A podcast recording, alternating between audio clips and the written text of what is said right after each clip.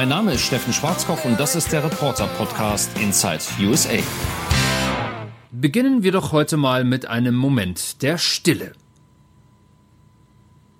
Herrlich.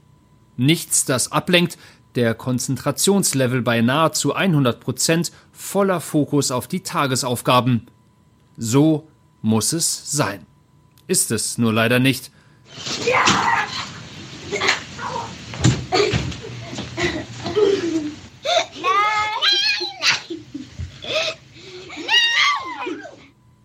So hörte es sich Mitte der Woche hier in unserem Büro an. Unüberhörbar, Julia und ich waren nicht allein hier, sondern mit den Kindern. Ohne Eltern zu Hause bleiben können sie noch nicht, zumindest nicht in den USA.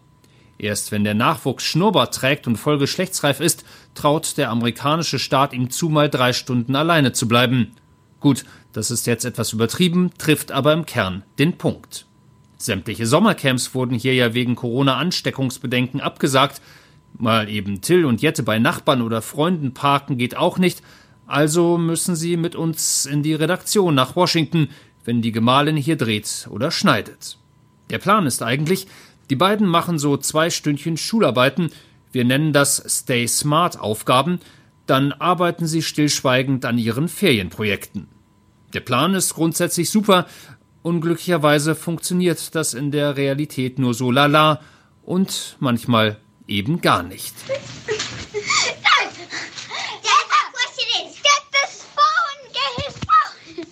Überraschenderweise bekommen Julia und ich dennoch irgendwie unsere Nachrichtenbeiträge und Drehs fertig.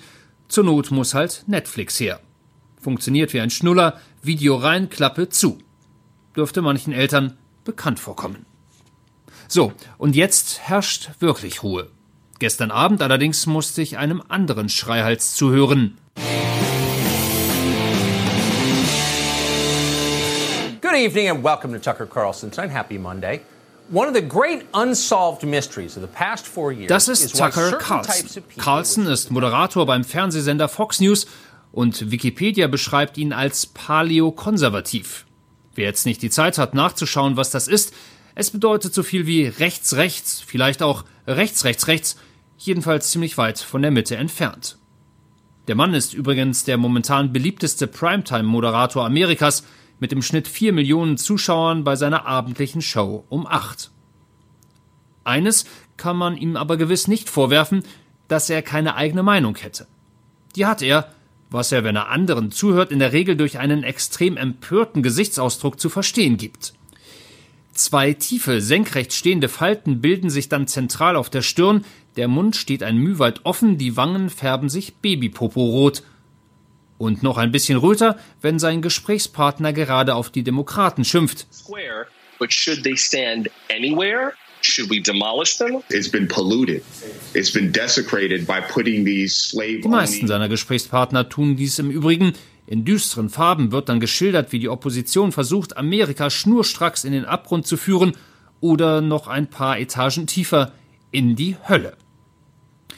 Um nicht falsch verstanden zu werden, die anderen machen das auch die auf der linken Seite, die hierzulande Liberals genannt werden, was aber nichts mit unserem deutschen Verständnis von liberal zu tun hat. In den Nachrichtensendern CNN und MSNBC lerne ich jeden Tag, dass Trump doof ist und doofes tut oder nichts tut und deshalb doof ist, je nachdem, wie es besser passt. Aber Herr Carlson ist dann doch noch mal einen Ticken schärfer. Gestern also ließ er uns wissen, dass die Demokraten Geschichtsfresser und Verfälscher sind und dass sie allesamt Amerika hassen. Im Angesicht dessen kann man nur zu einem Schluss kommen, diese Leute hassen Amerika, da gibt es gar keinen Zweifel. Und gleichzeitig wollen sie unbedingt unser Land kontrollieren. Und das führt zu der grundsätzlichen Frage, kann man wirklich ein Land führen, das man hasst? Und als Beweis ließ er dann auch noch einen sprechen, der es wissen muss. Schließlich ist er ja Präsident. Make no mistake. Es gibt keinen Zweifel. Diese linke Kulturrevolution hat vor, unsere amerikanische Revolution zu vernichten. Und damit würden sie eine gesamte Zivilisation stürzen, die Milliarden vor Krankheit, Gewalt und Hunger gerettet hat und die die Menschlichkeit zu immer neuen Höhen und Fortschritten geführt hat. Sie sind entschlossen, jedes Denkmal zu stürzen, jede Erinnerung und jedes Symbol unseres nationalen Erbes.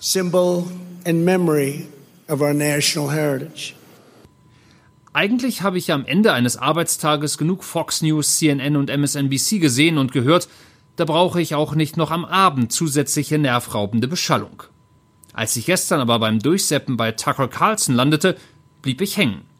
Der Mann versetzte mich doch in ziemliches Erstaunen, weil ich endlich mitbekam, welchem Brainwashing unsere Kinder in der Schule ausgesetzt sind. Tucker hat das Wort.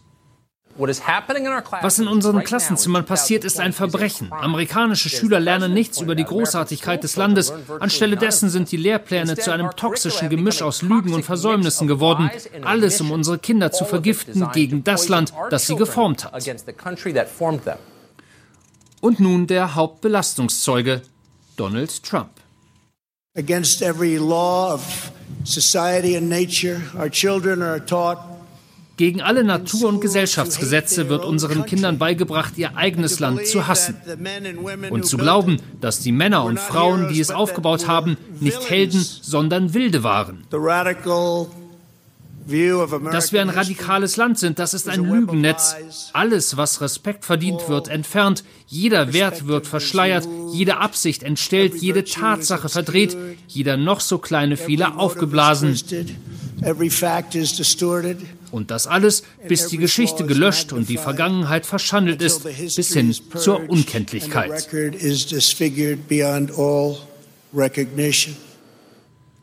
Potzblitz dachte ich mir da, heiliges Kanonenröhrchen. Das ist also, was Till in Social Studies, also Sozialkunde in der dritten Klasse seiner katholischen Grundschule gelernt hat. Ich frage die Erstklässlerin Jette, was sie so eingetrichtert bekommen in der Schule. I pledge allegiance to the flag of the United States of America and to the republic for which it stands, one nation under God, indivisible, with liberty and justice for all. Tja, was soll man da sagen? Die leisten da einfach den Treueschwur auf die Fahne und die Vereinigten Staaten und das nicht nur einmal am Tag. Dann erzähl doch mal, wie oft sagt ihr eure Pledge of Allegiance auf? dreimal am Tag. Einmal früh, wenn alle da sind und ein, einmal, in, wenn wir von den Recess mittags zurückkommen und wenn wir am Ende den Tag machen wir es auch. Hm, aber in Tucker Carlsons Welt findet das nicht mehr statt. Keine Pledge of Allegiance, keine Nationalhymne, keine US-Fahne, kein Stolz aufs Land, der den Kindern eingeimpft würde. In der Welt des Moderators oder sagen wir besser Meinungsmachers gibt es nur schwarz oder weiß. Fragen Sie sich doch selbst, was für ein Vater, was für eine Mutter wären Sie, wenn Sie Ihre Kinder hassen würden. Das Ergebnis wäre absolut hässlich, es würde nicht funktionieren. An dieser Stelle bin ich dann noch mehr ins Grübeln geraten. Hasse ich meine Kinder, weil ich ihnen nicht alles durchgehen lasse? Keine Ahnung, wie es bei Carlsons zu Hause zugeht, beziehungsweise ging. Vier Kinder hat der gute Mann, Inzwischen sind sie alle volljährig, aber nach dem eben Gehörten darf ich annehmen, dass er niemals, niemals zu ihnen gesagt hat, Freunde, euer Zimmer ist ein Saustall, los, aufräumen. Auch hat er sie vermutlich nie darauf hingewiesen, dass man den Tisch abräumt oder dass man nicht einfach jemand anderem den Buddeleimer im Sandkasten wegnimmt. Was ich damit sagen will, Tucker, Menschen oder Dinge zu kritisieren, sie besser machen zu wollen, ist nicht gleichbedeutend mit Hassen. So, das musste mal gesagt werden, aber mir hört ja eh keiner zu, vor allem nicht die hier. Macht ihr ordentlich eure Hausaufgaben? Ja, ja oder nein? Habt ihr euer Journal geschrieben? Ja! Schrill. Und so dürften auch die nächsten knapp vier Monate werden. So lange dauert es nämlich noch, bis gewählt wird. Es werden lange vier Monate.